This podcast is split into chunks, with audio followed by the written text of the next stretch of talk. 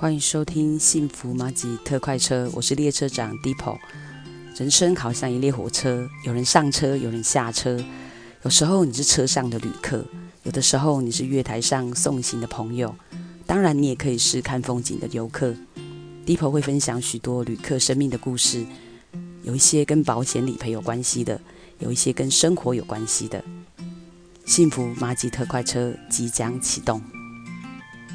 今天的主角是一个八岁的小男孩中风的故事，没有错，就是一个八岁小男孩中风的故事。我们就叫他小勇哥。他从小对机械组装非常有天分，乖巧又聪明。大概两年多前，有一天早晨要上学的时间，外婆觉得小勇哥，你今天怎么这么会赖床啊？怎么都叫不醒啊？后来发现，孩子醒来之后竟然不会讲话，手跟脚都没有力气，他们马上就叫了救护车送到医院。经过检查之后，确定是脑血管破裂，必须要马上开刀。他们住在山上，必须要到台中紧急的住院开刀。妈妈打电话问我说：“小勇哥的保险一天住院可以赔多少钱？”医生说要马上开脑。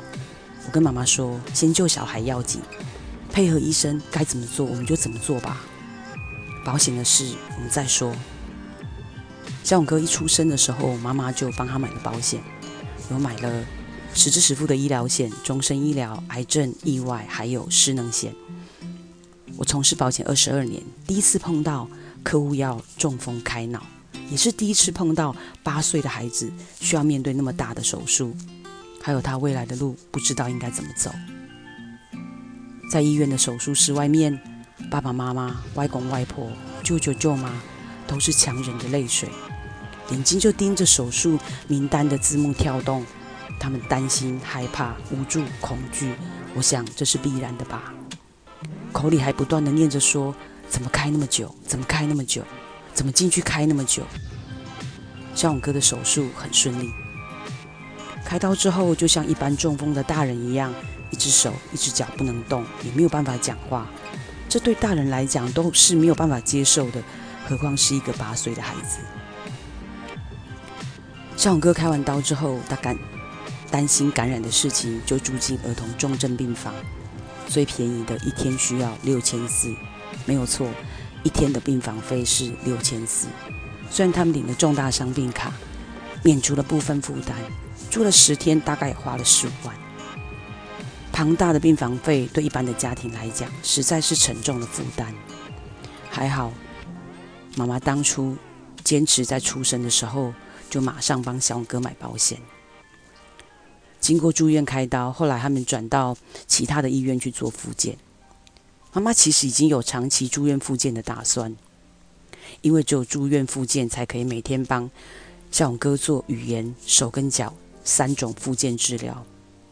一个八岁的孩子在病房里面，怎么可能安安静静的躺在那里休息？一定是吵着要看电视，吵着要玩玩具，吵着好无聊。有时候还会表达不出来他想做什么而生气而哭闹。白天是有外婆来照顾他，外婆照顾得精疲力竭。妈妈白天上班，晚上要来照顾他。外婆还要回到山上去照顾弟弟。你说这样的情况怎么可能去住健保房或者双人房呢？小勇哥每次住院，每一个月结账的时候，医药费大概都在二十万。对一般的上班族来说，没有买足额的实支实付医疗险跟终身医疗，怎么可能付得出来？就这样，小勇哥在医院住了足足一年，没有错，就是住满一年。依照现在的健保制度，大部分的住院时间都不长，花费很高。希望住好一点的单人房或双人房，但是现在我们知道，好像都没有病房，只剩下特等病房，一天大概都要一两万块。那你想要好好的治疗吗？当然，那就看看我们可以负担这样的费用吗？医院也会很客气的问你说，你有没有买十支十付？你要不要先回去问一下你的业务人员额度是多少啊？如果够的话，我们就用好一点的药，用好一点的器材，好一点的技术，跟住贵一点的病房接受治疗，这样也可以快一点好。小勇哥住院的事情，让我对医疗院所有一些体会。知名的医学中心开刀可能是权威，但是复健就不尽然。地区型的小医院，他们的复健做得让家长很称赞。他们到第一天进去复健科评估的时候，对小勇哥来讲，他害怕新的环境和新的新的医疗人员。主治大夫发现，马上使了眼色，叫所有的人马上脱掉医师袍，用玩游戏的方法帮他做评估，让他放下心防，也可以慢慢的配合。比方说，他们说：“小勇哥，你可以我帮你看手相吗？”他把他卷曲的手打开，看看他的状况。他们也会说：“你要不要告诉我，我的衣服上面有什么图案，有什么颜色？”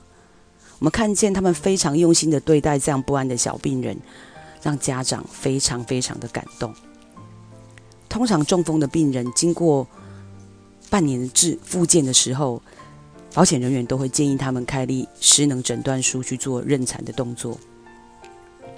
小勇哥的复健医师其实并不愿意帮他们开失能诊断书，他说小孩子不能开八十量表。他觉得保单条款里面的失能残废的部分也不是他所符合的，就这样复健拖着拖着就超过一年了。我坚持陪着小勇的妈妈去找复健医生开立失能诊断书，因为小勇哥有买失能险呐。他的一只手、两个关节和握力都有明显的障碍，虽然脚有好一点，但是也有明显的障碍在啊。我们只是要求医生依照像我哥现在的状况写出来，但是医生推说他不知道怎么写，最后我只好拿出劳保的失能诊断书，上面有有和手和脚关节的分数，请医生依照上面的评估来写，让保险公司来评估。保险公司的审调员到小勇哥的家里看他的状况。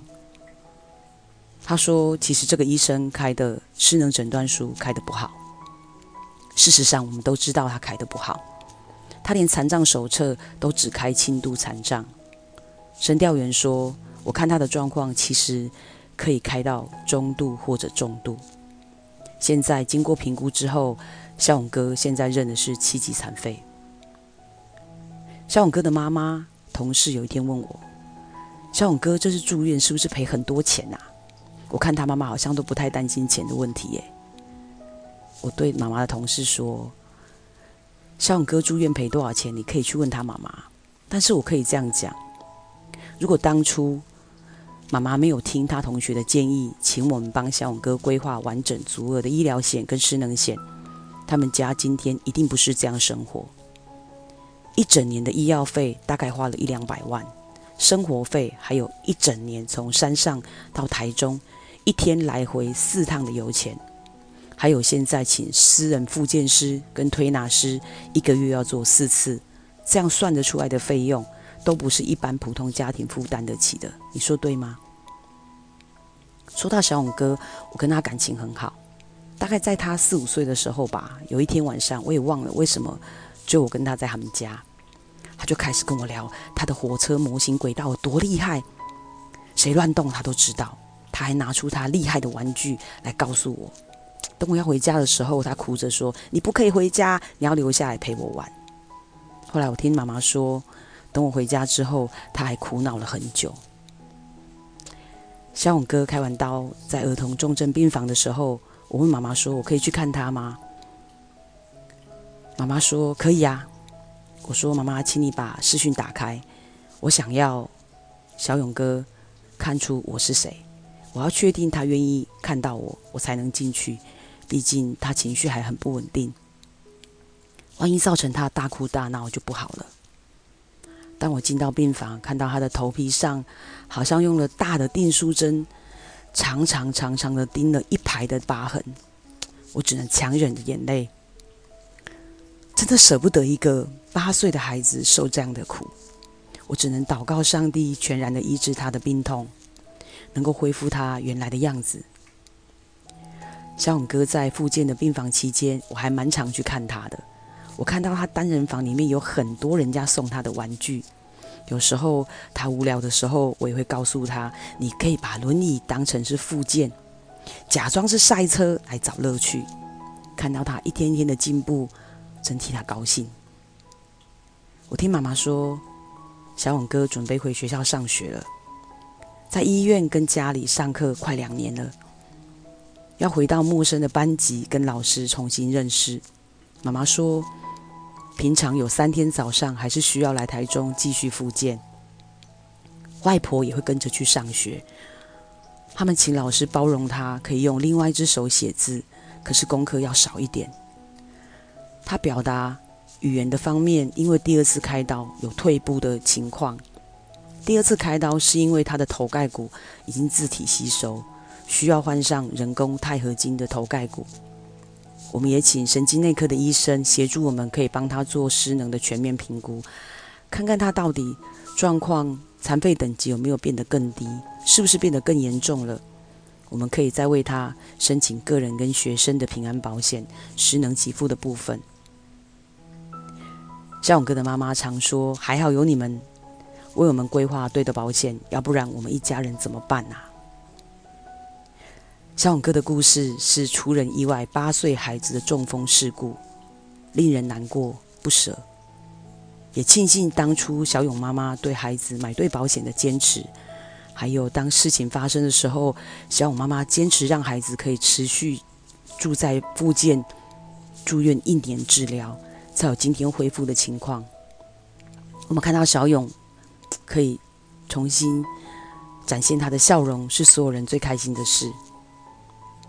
我是幸福马吉特快车列车长 d e p o 列车即将抵达，要下车的旅客，请收拾您的记忆。